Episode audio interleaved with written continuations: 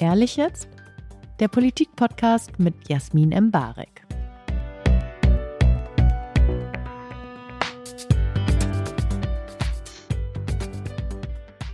Herzlich willkommen zu Ehrlich jetzt, ein weiterer Politik-Talk, den alle gebraucht haben, der noch ehrlicher ist als alle anderen, aus den Politikern die wirklichen Twitter-Debatten herausfiltern und wir über die Themen sprechen, die die Bubble überhaupt nicht kennt.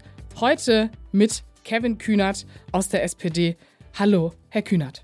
Moin, danke für die Einladung. Wissen Sie, was toll ist? Ich muss sie ja eigentlich nicht mehr jung nennen, obwohl ich eigentlich versucht bin. Ne? Ich so selber als Opfer der Generation Z ist jetzt sagen, alles, was unter 40 ist, ist jung, frisch und jung, ne, etc. Aber Sie sind ja jetzt auch Establishment- und Realpolitiker. Dementsprechend bete ich jetzt einmal den Werdegang runter und dann hören wir auch auf, darüber zu sprechen, wie jung Sie sind. Ich ertrage es. Okay. Kevin Kühnert ist 1989 in Westberlin geboren, ist der älteste junge Mensch der SPD, seit Oktober 2021 direkt gewählter MdB und wurde im Dezember des gleichen Jahres Generalsekretär. Zuvor war er vier Jahre lang Chef der Jusos und hat zwischendurch Twitter verlassen, einen Schnurrbart bekommen und auf zahlreichen Bühnen über sich ergehen lassen, dass er nicht mehr jung ist. Und jetzt habe ich auch genug politisch-feuilletonistische Überlegenheit vorgetäuscht. Ich bin ja auch jung und Opfer dieser Gesellschaft. Aber wir sind ja, wie gesagt, hier, um ehrlich miteinander zu sprechen und tiefgehend zu sein.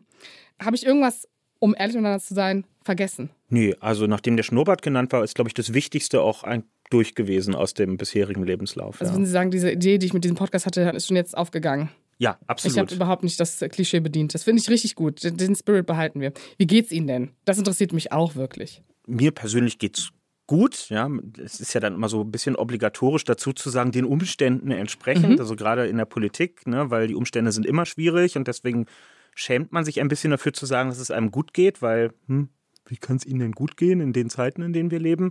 Aber an sich doch gut. Und um ein bisschen so am Anfang die Leichtigkeit in unser Gespräch zu bringen, habe ich jetzt ein paar Fun-Fragen. Es ist so ne, interaktiv, wie bei, mich fest. wie bei so Jugendformaten auf YouTube, damit wir auch jedes Publikum abholen. Bereuen Sie mehr oder weniger als fünf Tweets, die Sie in Ihrem Leben abgesetzt haben? Oh, wenn ich lange drüber nachdenke, fallen mir bestimmt fünf ein, die ich bereue, aber die fallen mir nicht spontan ein, insofern weniger. Aber gibt es einen, der Ihnen einfällt? Irgendein Take. Haben Sie einen vorbereitet? Nee, oder? überhaupt okay. nicht. Das, das, soll hier alles ganz selbstreflektiert sein. Nee, ist jetzt wirklich kein einziger, der mir spontan in den Sinn kommt dabei. Wir finden einen. Oder ja. die Community findet einen. Aber vielleicht ist auch meine Twitter-Zeit jetzt schon so weit ja. weg, dass ich mich davon gedanklich ein bisschen frei gemacht habe. Sie können, bevor wir den Tweet äh, rausholen, ich habe wirklich keinen dabei. Gibt es denn irgendwas, was Sie Journalisten schon immer konstruktiv vorwerfen wollten, aber das nie gemacht haben, weil Sie das Gefühl hatten, das wird Ihnen dann im Mund umgedreht oder als, keine Ahnung, strategischer Schachzug gewertet? Irgendwas, was Sie wirklich genuinely, sorry für das Denglisch, an Journalisten stört manchmal? Nicht pauschal, aber es gibt natürlich Sachen, die ich nur im Umgang mit JournalistInnen erlebe, weil nur die das machen. Nämlich zum Beispiel, dass man Hintergrundgespräche führt, also für mhm. alle Außenstehenden. Ne? Man, manchmal trifft man sich und redet im Hintergrund. Dann geht es nicht darum, ein Zitat für, eine, für einen Artikel zu bekommen, sondern wirklich Einschätzungen auszutauschen. Und das basiert natürlich auf Vertraulichkeit. Aber ich habe es extrem häufig erlebt, dass in Hintergrundgesprächen, in denen ich war, Informationen aus anderen Hintergrundgesprächen mit anderen Politikerinnen und Politikern geteilt wurden. Und das nährt natürlich nicht mein Vertrauen, dass die Gesprächsinhalte mit mir auch vertraulich äh, behalten werden, äh, wenn ich so viel aus anderen Gesprächen erfahre. Also das fand ich immer ein bisschen irritierend und war mir dann doch ein sehr leichthändiger Umgang mit der mit dem hohen Gut von vertraulichen Informationen, was manche da so an den Tag legen. Da bin ich mal relativ zwiegespalten, weil einerseits muss man ja irgendwo die Informationen zitierfähig rausnehmen, um die Menschen zu informieren und andererseits gibt es natürlich auch Menschen, die das sehr polarisierend ausnutzen. Da sind wir uns, glaube ich, einig. Fernab aber von der Politik würde mich wirklich interessieren, welchen Beruf Sie ausüben würden, wenn Sie nicht in dieser Blase drin wären. Weder in der Politik, Journalismus, in der Pressearbeit. Was würden Sie machen in einem anderen Leben? Ja, ich äh, hatte ursprünglich mal das Ziel, Sportjournalismus zu machen. Also insofern, okay, es ist ein bisschen Journalismus, aber, aber äh, schon ja ein sehr anderer Bereich. Genau, und mit dem Ziel hatte ich immer mal angefangen, Publizistik zu studieren, weil ich den, die naive Vorstellung hatte, das wäre so der Weg, den man Richtung Journalismus gehen muss. Heute, mittlerweile hatte ich mit so vielen Journalistinnen und Journalisten zu tun, die so bunte Lebenswege in ihren heutigen Job hinein haben, äh, dass ich weiß, es hätte man vielleicht auch anders angehen können. Aber nachher ist man immer schlauer. Aber ich glaube, Sportjournalismus kann man ja noch machen, wenn man in der Politik scheitert oder einfach rausgeht. Das stimmt. Politikjournalismus kann man, ah, na gut, es gibt auch ein paar Beispiele von Leuten, die es versucht haben, aber Politikjournalismus wird schwierig, aber Sportjournalismus, das nee, da, da wird ja alles verziehen. Also von Katar bis whatever. Ja. Da kann man einfach wieder reingehen. Ist doch super. Ja, absolut. Ja, wir sehen uns dann in zwei Jahren. aber so. ich wollte immer lieber über, über Handball äh, schreiben, ehrlich gesagt, als, als über Fußball wenn wir jetzt schon darüber reden, Dinge zu vertuschen, äh, was ist denn der größte Scheiß, den Sie politisch je vertreten mussten? Also irgendwas, das kann auch schon zehn Jahre her sein oder irgendein Juso-Antrag, keine Ahnung, aber irgendwas, wo Sie sagen, boah, das war wirklich, das hat kein Schwein gebraucht. Ehrlich gesagt, wenn ich an den größten Scheiß denke, dann denke ich nicht an irgendeinen Juso-Antrag, sondern. Nicht, ist aber nicht die GroKo. Die GroKo klammer ich aus. Nee, die habe ich ja auch nicht vertreten, dass wir die eingehen sollten. das wäre auch wirklich scheiß gewesen. Nee, äh, also ich sehe mich noch, wie ich, wie ich Anfang letzten Jahres in Pressekonferenzen mich geäußert habe zum Thema Nord Stream zwei Monate bevor es dann losging. Und ich werfe mir nicht vor, dass ich nicht den Krieg habe kommen sehen. Ich glaube, da war ich jetzt nicht alleine damit, das so nicht gesehen zu haben.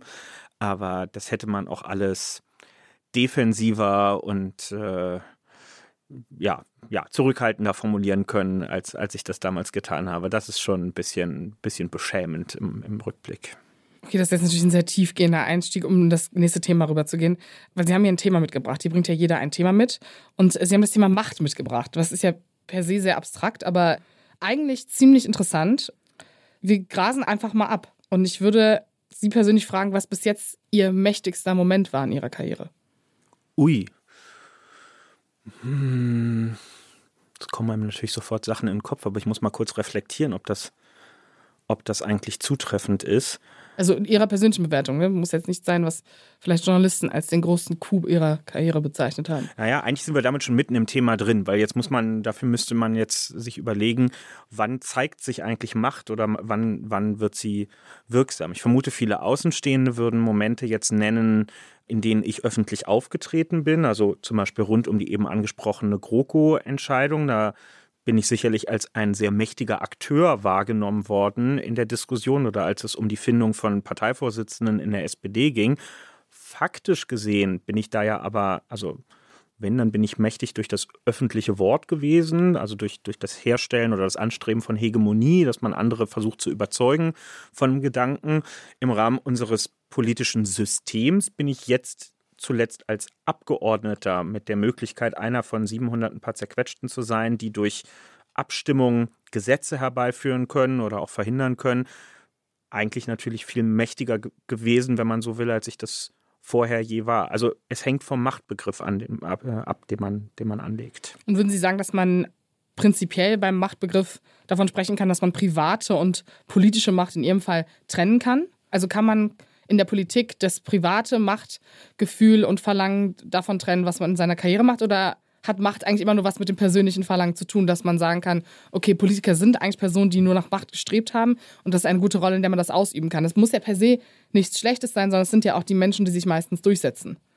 Die Antriebe in der Politik sind unterschiedlich. Bestimmt gibt es bei uns auch ein paar Leute, die das, äh, für, für die das einfach so eine Substanz quasi ist, die sie, die sie irgendwie brauchen als Antrieb oder so. Also dieses Gefühl von Macht, also die Macht zu haben, ist dann auch schon das Ziel als solches und wird dann sehr flexibel und beliebig für bestimmte politische Inhalte eingesetzt. Ich würde für die große Mehrheit sagen, dass die schon getrieben ist von inhaltlichen Überzeugungen und man strebt Macht an, um diesen Überzeugungen näher zu kommen oder ihnen zur Durchsetzung zu verhelfen. Dabei muss man Kompromisse eingehen, dabei muss man sich auch mal machttaktisch ähm, verhalten. Das ist noch nichts Anrüchiges, sondern das gehört dazu in einer auf Mehrheiten angelegten parlamentarischen Demokratie, einer repräsentativen Demokratie. Also Macht, um etwas zu tun. Das ist, glaube ich, das, was, worum es den meisten, auch mir in unserer Demokratie geht. Bevor ich gleich kurz auf Berlin kommen möchte, finde ich ja in der Wahrnehmung der Bevölkerung oder also sozusagen innerhalb der Demokratie, mit was man Macht assoziiert und wann es richtig und wann falsch ist, spielen ja auch Auftreten und wie man aussieht und ich glaube auch, wie man Macht für sich beansprucht. Ich glaube, ein Selbstverständnis, das vielleicht in der CSU gibt, ist ein anderes als das bei Sozialdemokraten. Aber wenn man jetzt auf europäischer Ebene guckt, denkt an Olaf Scholz in einem Pulli und Emmanuel Macron in diesem Hoodie, diese Bilder, die entstanden sind äh, seit Kriegsbeginn, und habe das Gefühl, okay, das eine strahlt bewusste Macht aus, die man damit assoziiert, dass jemand was kann, und das andere ist auch irgendwie Macht, aber man assoziiert es vielleicht mit, hm, irgendwie gefällt es einem nicht, wie intransparent es ist oder warum wirkt es so unbeholfen. Glauben Sie, dass Bilder und der Look und das Auftreten eigentlich bestimmen können, wie wir Macht bei Menschen wahrnehmen? Auf den ersten Blick im wahrsten Sinne des Wortes ja. Mein Eindruck ist, dass es gerade in Deutschland wahrscheinlich nicht zufällig so ist, dass viele in politischen Spitzenpositionen gar nicht so darauf aus sind, Macht zu demonstrieren und auszustrahlen, weil es nun mal in der deutschen Geschichte extreme äh, singuläre Formen von Machtmissbrauch äh, gegeben hat mit fürchterlichsten äh, Auswüchsen.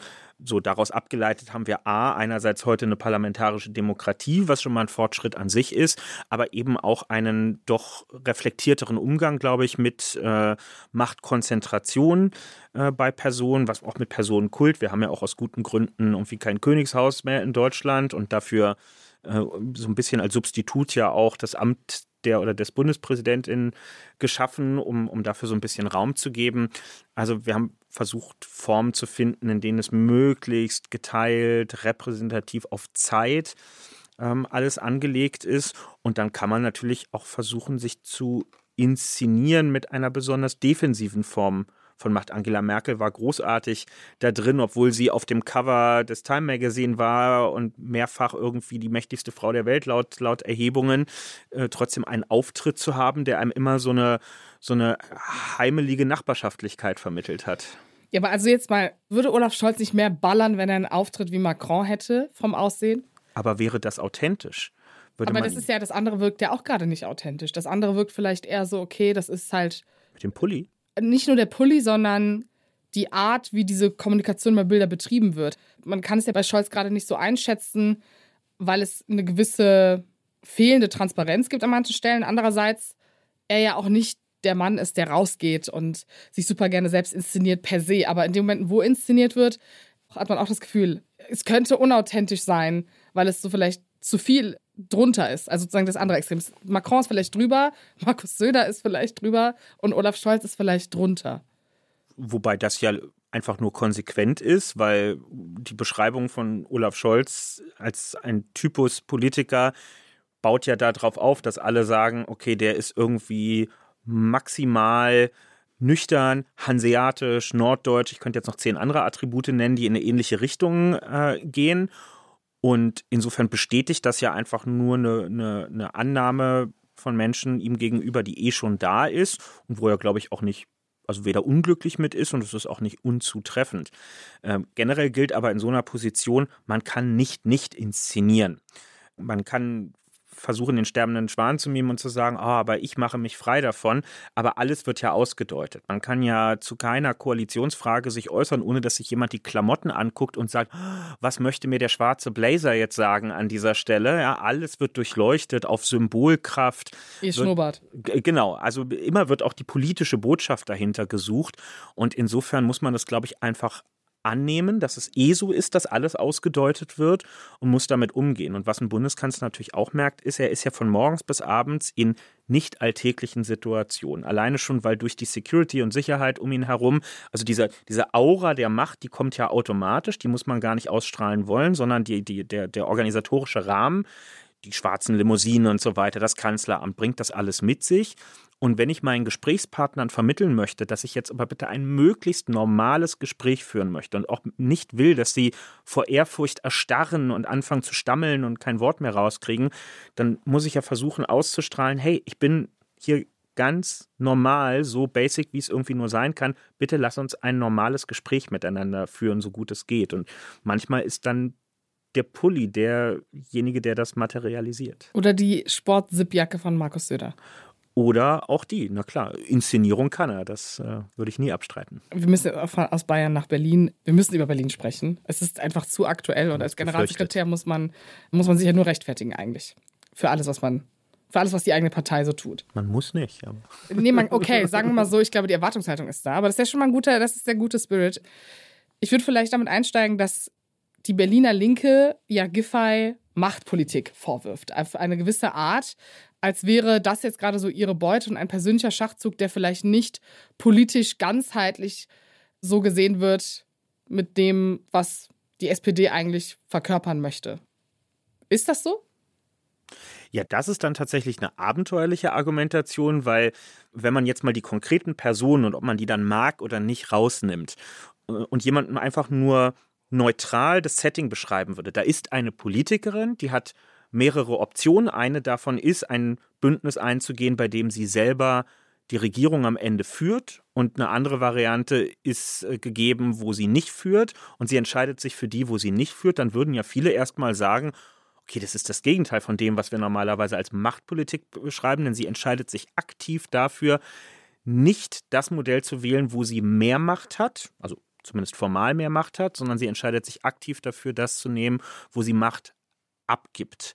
Und da würde man jetzt naturgemäß eigentlich erstmal vermuten, dass da eine innere Überzeugung oder was auch immer einen genau treibt, den Vorrang bekommen hat vor einer machtpolitischen Erwägung. Naja, also ich glaube, politisch assoziiert man Franziska Giffey nicht unbedingt mit dem linkesten Flügel ihrer Partei. Und es vielleicht als Schachzug zu sehen, auf lange Frist das eigene Profil auch innerhalb einer Partei zu schärfen oder es als einfacher zu empfinden, mit einer konservativen CDU zu regieren, kann man ja auch als persönlichen Karriereschachzug sehen, was ja nichts Schlimmes sein muss oder vielleicht auch Sinn macht, weil Franziska Giffey Berlin politisch anders färben möchte innerhalb ihrer SPD, als es vielleicht ein Großteil der Berliner Linken in der SPD sich wünscht. Ja, kann man so sehen. Ich glaube aber, dass es echt differenzierter ist. Also die Berliner SPD hat ein schlechtes Wahlergebnis ähm, gekriegt. So, da gibt es ja jetzt gar nichts dran zu deuten. Und ähm, trotzdem liegen verschiedene Optionen auf dem Tisch. Und einig waren sich alle nach der Wahl darin, dass es eine Message aus diesem Wahlergebnis gibt. Jetzt kann man darüber streiten, was genau ist die Message. Es gibt auch kein Freitextfeld auf dem Wahlzettel. Man kreuzt halt nur Erst- und Zweitstimme an, aber man schreibt nicht unten drauf, wie man das alles so findet. Insofern gibt es dann immer viel Traumdeuterei, was mag der Wähler, das unbekannte Wesen, uns eigentlich so gesagt haben mit, mit seiner Wahlentscheidung. Aber klar ist, so wie es war, war anscheinend für viele eine gewisse Unzufriedenheit gegeben. Und darauf muss man jetzt reagieren. Und die einen vertreten halt die Position zu sagen, das hätte man im bestehenden Bündnis mit einer veränderten politischen Agenda tun können. Und andere sagen, dafür muss man einen Koalitionspartnerwechsel machen. Was finden Sie denn clever? Im Zuge davon, dass wir darüber werden wir auch gleich sprechen, dass für Sie ja Macht vielleicht auch eher ein Begriff ist äh, innerhalb einer, einer linken Partei, die man sich holt, um sie dann wieder zu dezentralisieren und the power to the people in dem Moment.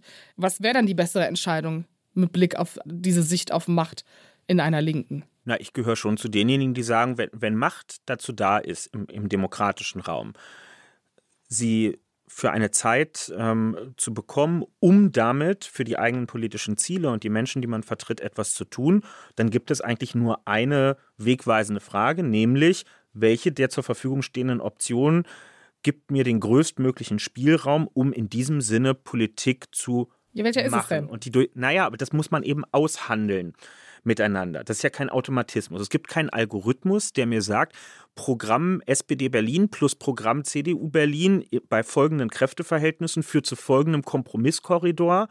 Das heißt für sozialdemokratische Wählerinnen und Wähler 60,3 Prozent Zielerreichung und bei Rot-Grün-Rot 62,4 Prozent. Sondern sowas muss man erspüren. Das hat was dann auch damit zu tun, wie verlässlich schätze ich die Partner ein. Also ich kann ja vieles aufschreiben und mir zusagen lassen, aber ich muss ja auch erwägen, sind die alle Wort, äh, also sind, sind die wortbrüchig oder sind, stehen die zu ihrem Wort? Sind die durchsetzungsfähig gegenüber den Fraktionen im Parlament? Das alles muss mit einfließen und dann muss man irgendwann eine Entscheidung treffen. So, und in der Berliner SPD geht es jetzt zumindest erstmal in die Richtung, dass man in der Variante mit der CDU erstmal tiefergehend verhandelt. Dass das jetzt mit meiner Vorgeschichte nicht so die Traumvariante ist, ähm, das liegt irgendwie auf der Hand. Wenn Sie das jetzt so differenzieren und äh, ich glaube, wir sind uns einig, dass alles viel komplexer ist und die Vereinfachung solcher Fragen eigentlich nicht zielführend ist, würden Sie dann auch retrospektiv Ihre Rolle bei der GroKo von damals als zu undifferenziert oder sozusagen aus einer zu aktivistischen Position sehen, weil es war ja auch größer als das. Es ging ja nicht nur darum, ob man jetzt noch einmal der CDU irgendwie Steigbügelhalter spielt oder nicht. Es war ja mehr als das. Stimmt, da ging es um mehr. Ich finde, ähm, jetzt muss ich mir wieder selber hier so, so ein Fleißbienchen ausstellen, aber ich finde eigentlich. Man darf ja alles. yes. ähm, ich finde, dass wir das damals sehr reflektiert eigentlich gemacht haben. Also wenn wir das jetzt alles nochmal durchgehen, sind da auch Sachen drin, die ich heute anders machen würde. Aber wir haben zum Beispiel nie diese Weltuntergangsstimmung mitgemacht. Wenn die SPD jetzt in eine GroKo nochmal geht, dann wird sie bei 8% landen oder so. Also die, diese, dieses, dieses äh, Annahmenspielchen, äh, ja, wenn nicht in meinem Sinne entschieden wird, dann ist das der Untergang und dann kommt nie wieder jemand und wählt die SPD.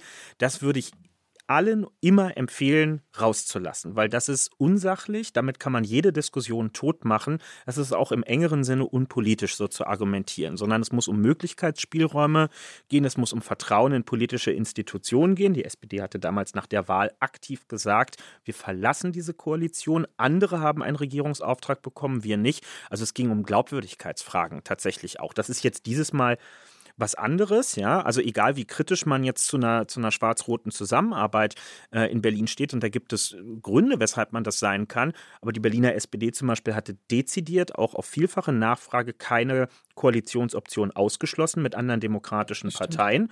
Das hatten wir den Grünen beispielsweise voraus, die einen harten Wahlkampf gegen die CDU geführt haben mit gegenseitigem, wir regieren niemals zusammen. Das war dann um fünf Minuten nach 18 Uhr am Wahlsonntag auch relativ schnell vorbei. Ähm, also insofern ist es völlig legitim, miteinander zu sprechen und das auch zu erwägen.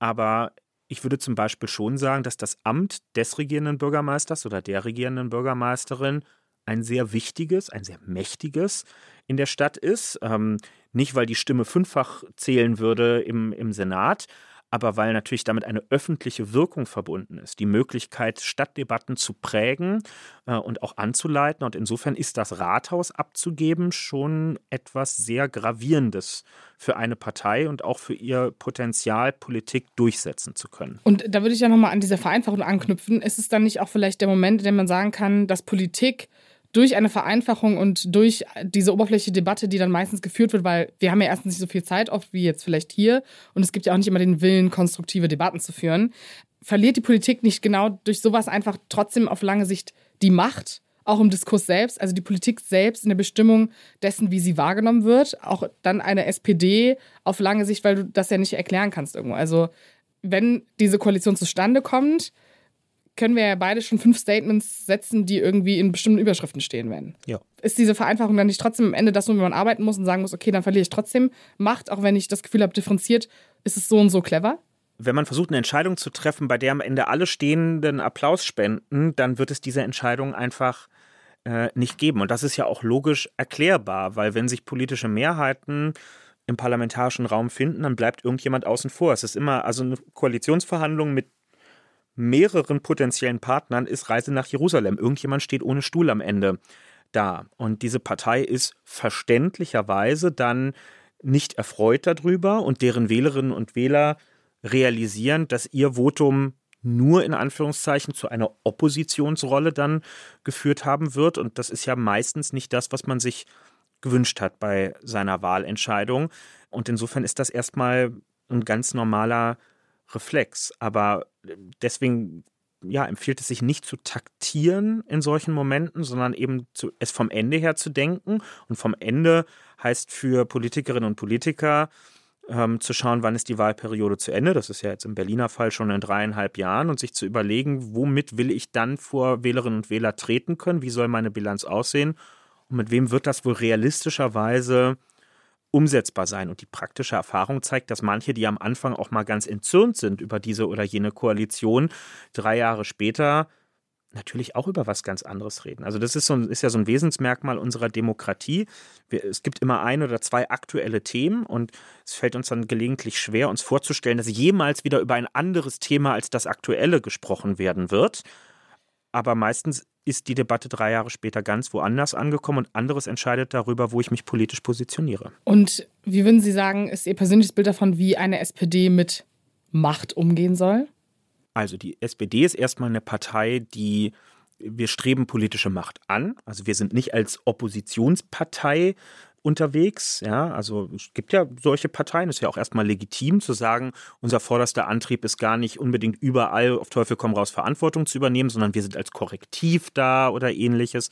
Das gibt es. Das sind wir nicht, ganz erkennbar. Wir regieren in, ich glaube, zehn Bundesländern oder so. Wir führen die Bundesregierung. Wir treten dafür an, um Verantwortung zu übernehmen.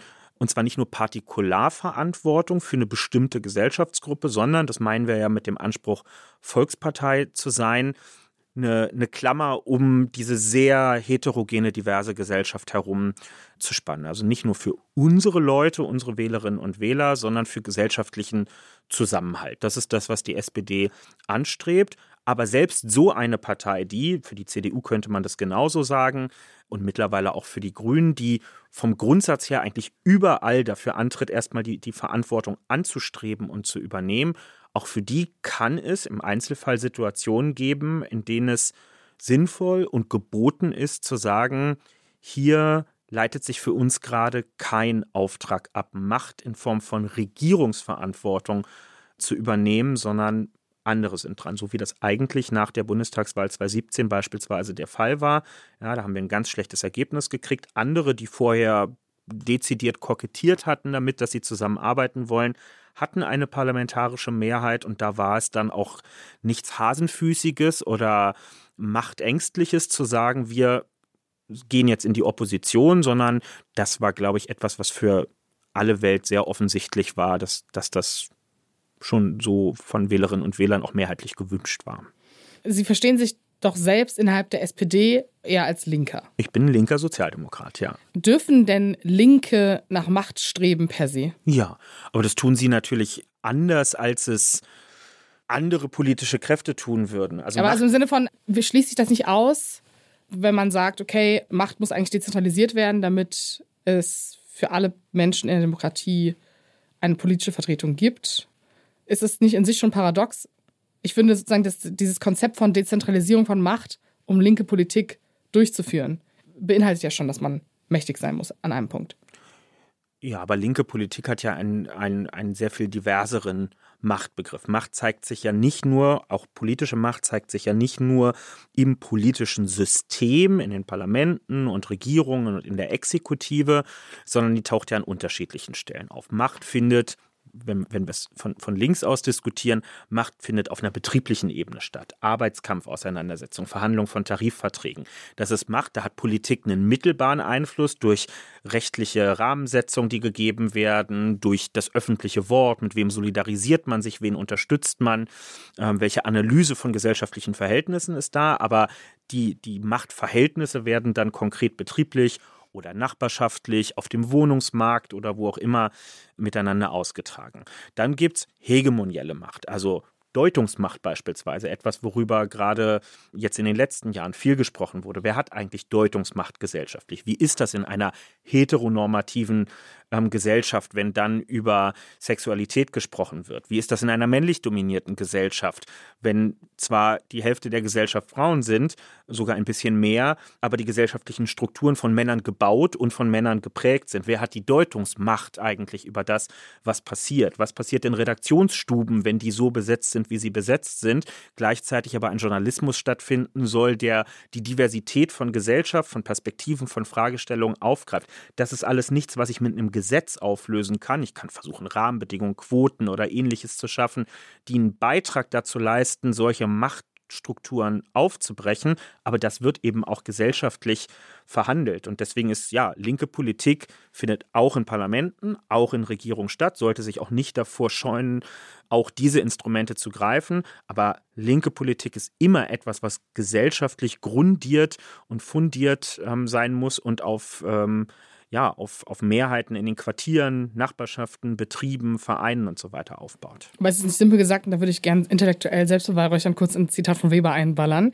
Macht bedeutet jede Chance, innerhalb einer sozialen Beziehung den eigenen Willen auch gegen Widerstreben durchzusetzen, gleich viel worauf diese Chance beruht. Also der erste Schritt, damit Linke mit dieser Absicht im System, als sowohl im politischen als auch im gesellschaftlichen, die Macht zu etablieren, ist es nicht erstmal so ein wir setzen jetzt unser Prinzip durch und dann von diesem Podest aus, dann können wir agieren.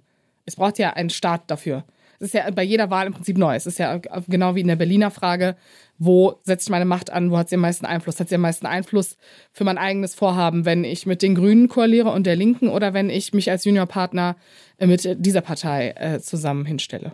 Gut, es gibt auch sehr orthodoxe, sich links begreifende Perspektiven, die vielleicht sagen würden, das geht auch ohne so ein parlamentarisch-staatliches äh, Podest, auf dem das ähm, passieren muss. Das ähm, würden Sie jetzt aber nicht für sich sagen. Nee, aber äh, das ist ja trotzdem interessant, sich darüber zu unterhalten und, und durchzuspielen, wie das denn wäre. Also beispielsweise, wenn wir uns manche Diskurse in der Klimabewegung heute angucken, ich weiß gar nicht, ob sich da alle mal als links begreifen, aber trotzdem dieses Beispiel nehmen, die treten ja ein für so Gesellschaftsräte oder äh, ähnliches, was ja wenn ich das richtig begreife, einen, ein Versuch sein soll zu sagen, die Politik, so wie sie heute äh, im parlamentarischen Raum mit Legislaturperioden und so weiter funktioniert, wenn die zu langsam ist, offenkundig, wenn wir unsere Klimaziele verfehlen, wenn die Programme, auf die sich der demokratische Konsens einigen kann, zu klein sind, dann müssen andere Strukturen, zum Beispiel solche Gesellschaftsräte, Bürgerinnenräte, wie auch immer man es nennt, geschaffen werden.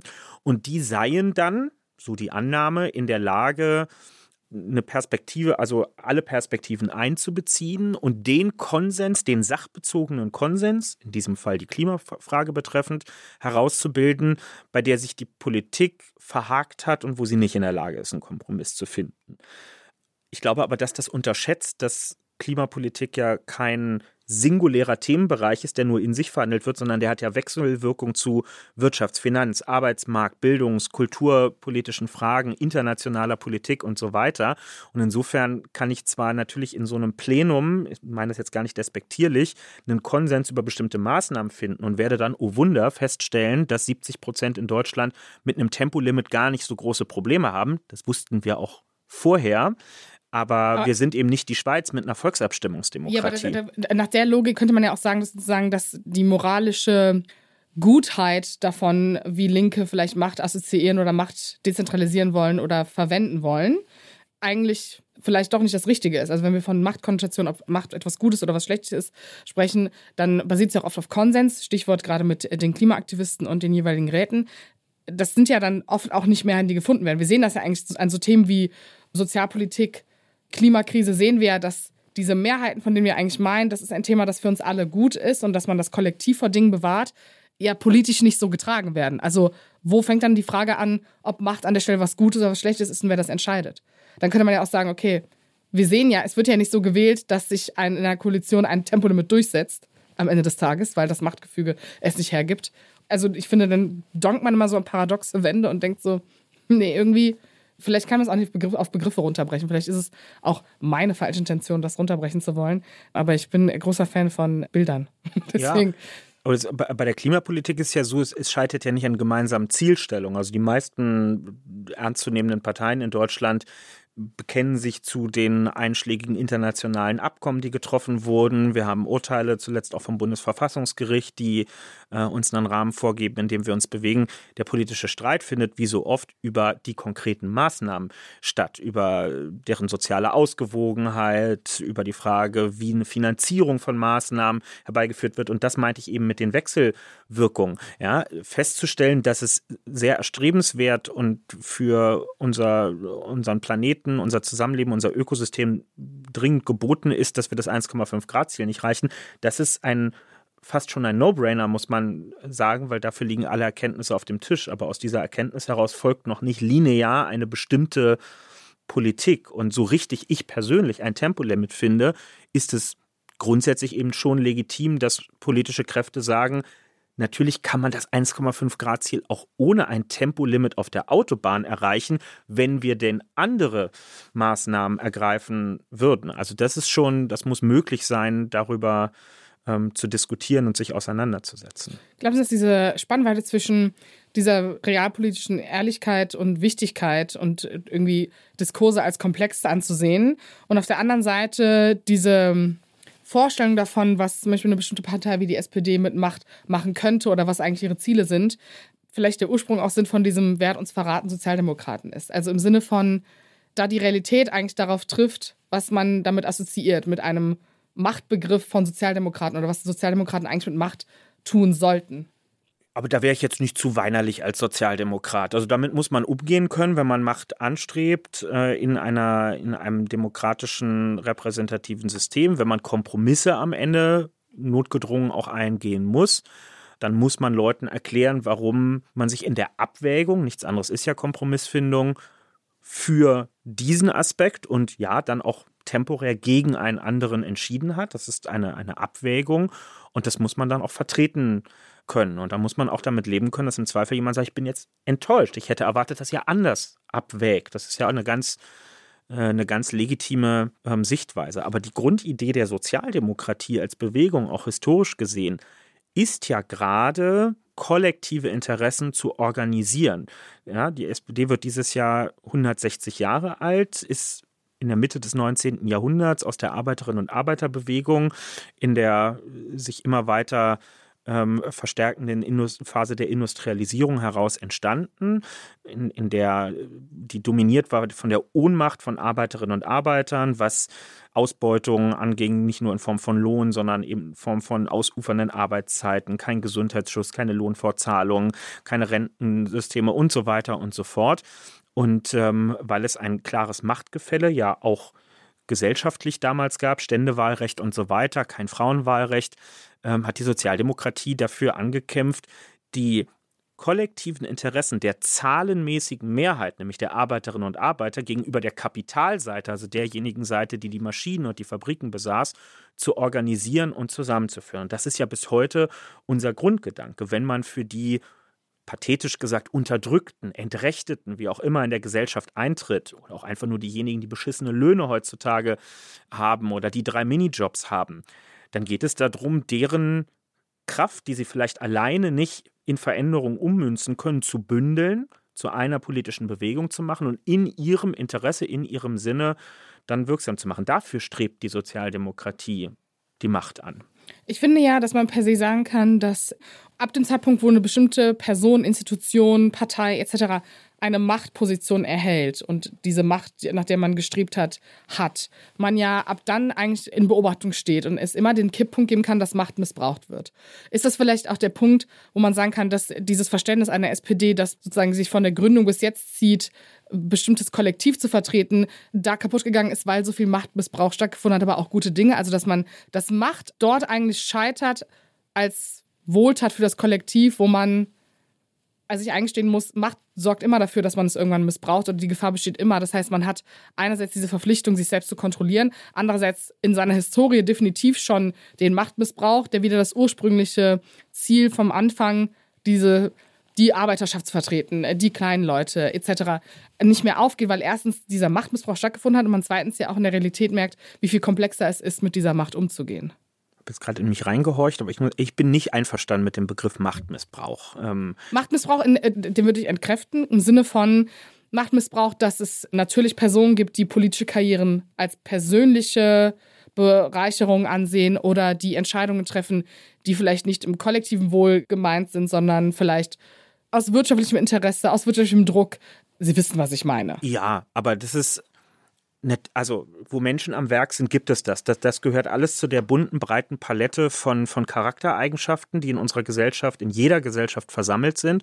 Und, oh Wunder, diese Charaktereigenschaften kommen hin und wieder auch in der Politik, bei denen die es machen, vor und auch in der Sozialdemokratie. Das ja, ich meine, wirklich, also, es gibt ja die Spannweite zwischen Feldmann und anderen Dingen. Also äh, ja. Machtmissbrauch im Sinne von, dass man merkt, okay, hier gibt es einen Fehler innerhalb dessen, was man sich aufgebaut hat, der halt ein falsches Bild abgibt oder Momente, die Vertrauen kosten, Momente, die das Gefühl vermitteln, hier wird Macht nicht so verwendet, wie sie eigentlich gemeint war am Anfang. Das stimmt, das will ich auch nicht bagatellisieren, aber mit Blick auf eine Organisation, auf eine Partei, glaube ich, interessieren sich die meisten dann nur für die Frage, welche Vorsorge sie trifft, solche äh, Machtmissbräuche zu verhindern, beziehungsweise wie hart und deutlich sie reagiert, wenn die vorgekommen sind. Ich glaube nicht, dass jemand die Erwartung hat, dass eine Partei mit 400.000 Mitgliedern in der Lage ist, jedem in den Kopf zu gucken und zu verhindern, dass jemals jemand in ein wichtiges Amt kommt, der sich später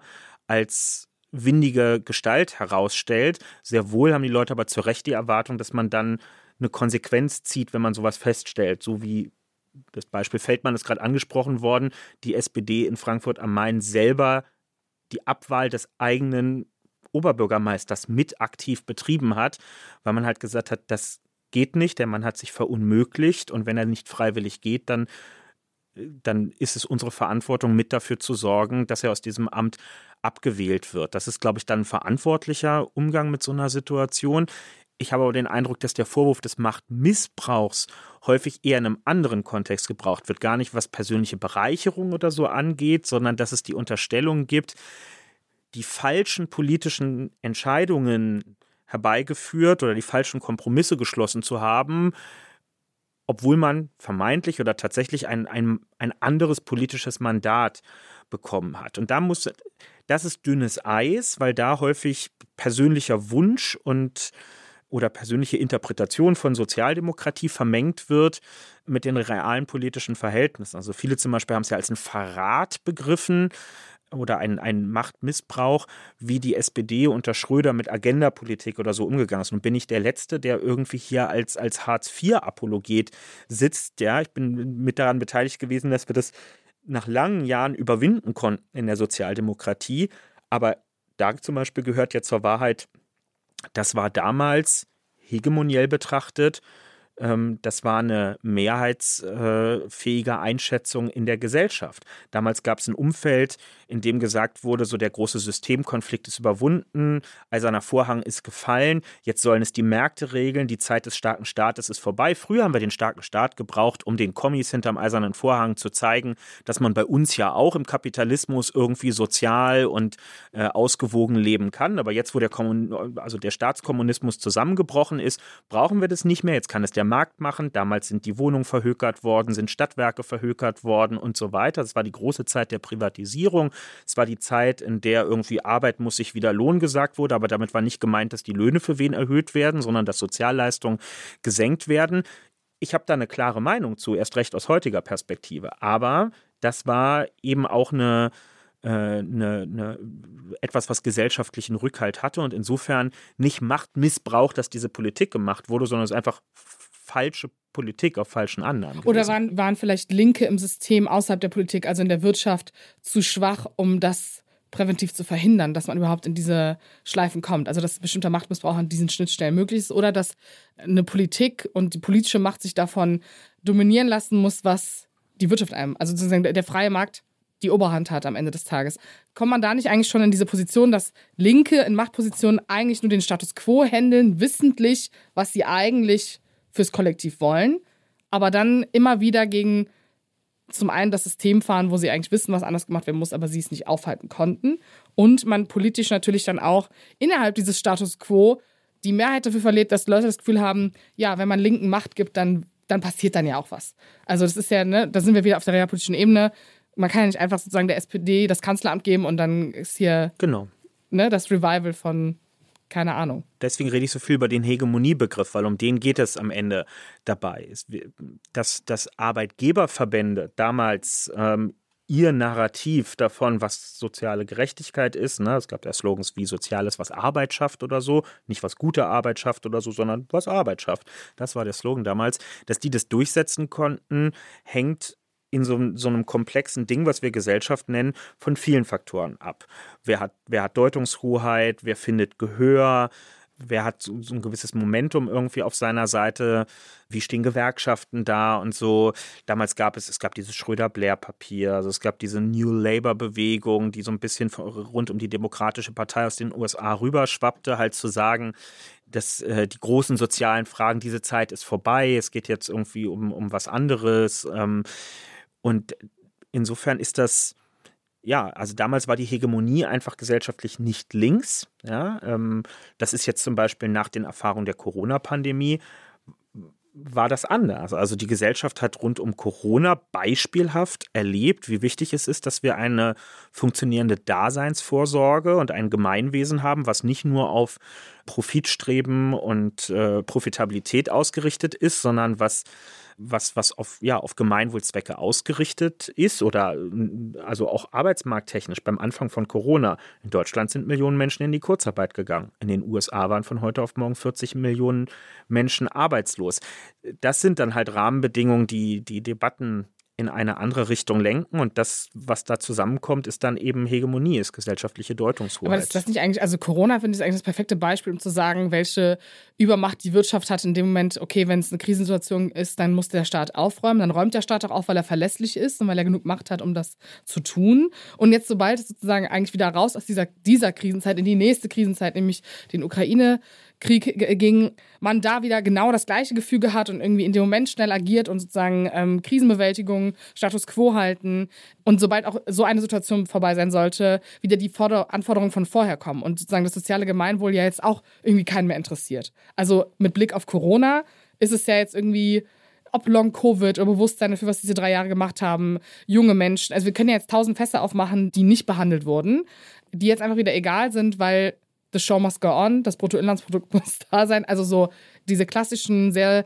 liberal marktwirtschaftlichen Gedanken sind ja dann sofort nach der Krise wieder da. Also ist der Staat ja dann doch in seiner Macht nur eher doch davon geleitet, welche Krise er gerade lösen muss und was der Markt so von ihm will. Es gibt immer verschiedene Deutungsmuster zur selben Zeit, die sich überlagern und die sich auch widersprechen. Das ist so.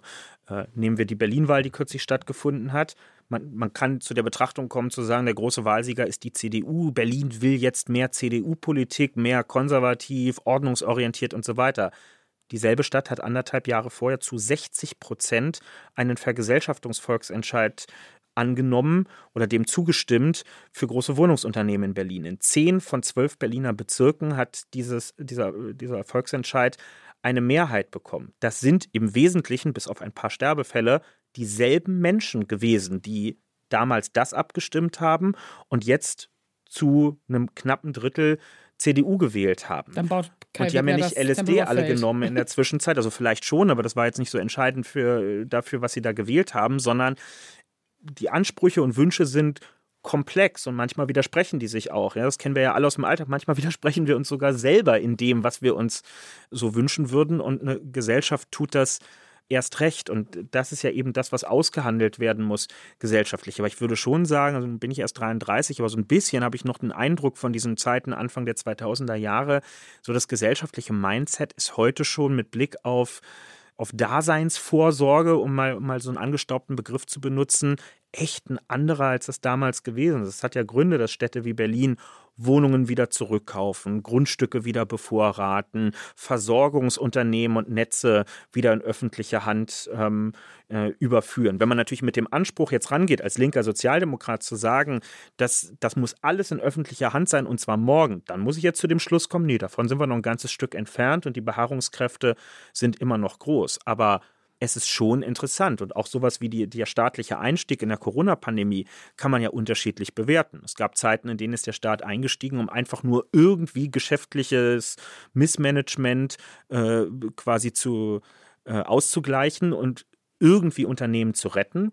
Bei der Lufthansa sind wir eingestiegen, haben aber eben auch Gewinn rausgezogen am Ende. Also der Staat ist mit einem Plus aus seiner Lufthansa-Beteiligung rausgegangen in der Corona-Pandemie und hat insofern auch eine, eine Rechnung dem Unternehmen ausgestellt dafür, dass wir aus guten Gründen und gerade mit Blick auf die Beschäftigten ähm, die Lufthansa gestützt haben in einer Zeit, in der Flüge nicht möglich waren. Also ich glaube, es ist schon differenzierter, ähm, als es vielleicht auf den oberflächlichen Blick erscheint. Nee, finde ich super. Also auch sozusagen, dass sie mal aufgegriffen haben, dass sie jung sind, dann über, über Altersvorsorge gesprochen haben und dann verteidigt haben, dass die Lufthansa vom Staat unterstützt wurde. Das ist auf jeden Fall eine, finde ich, für, fürs Ende ein schönes Roundup an Themen.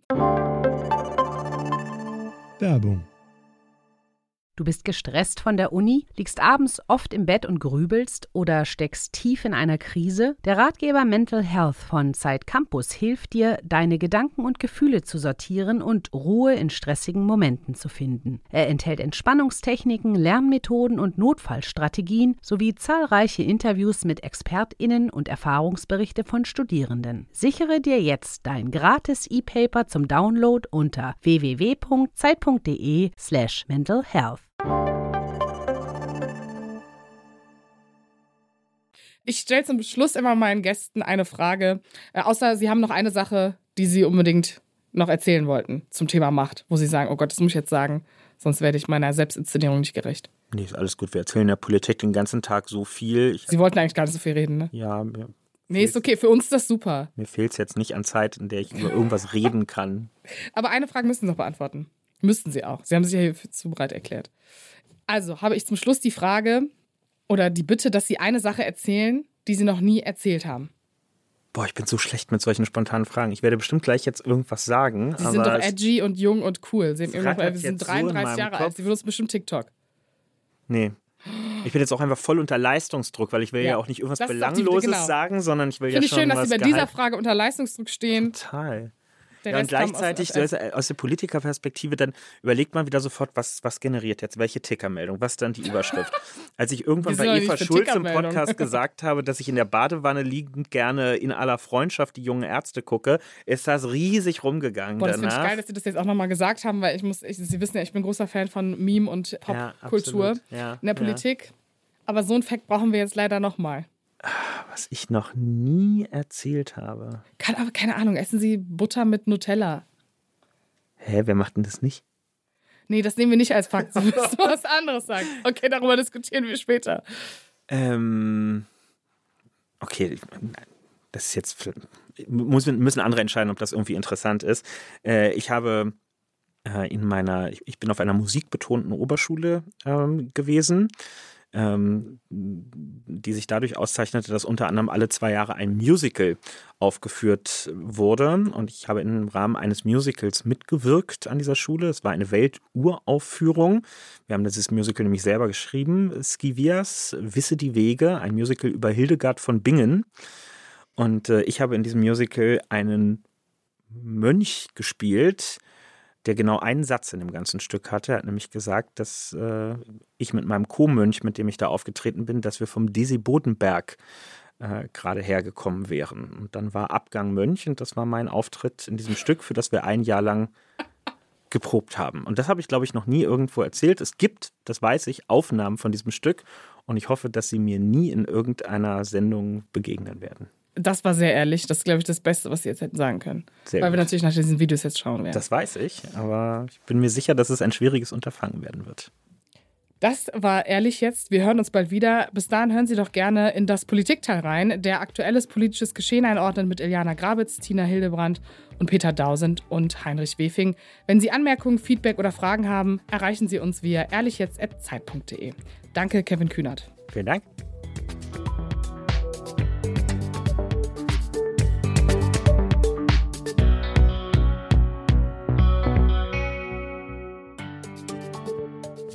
Ehrlich jetzt ist ein Podcast von Zeit Online, produziert von Pool Artists.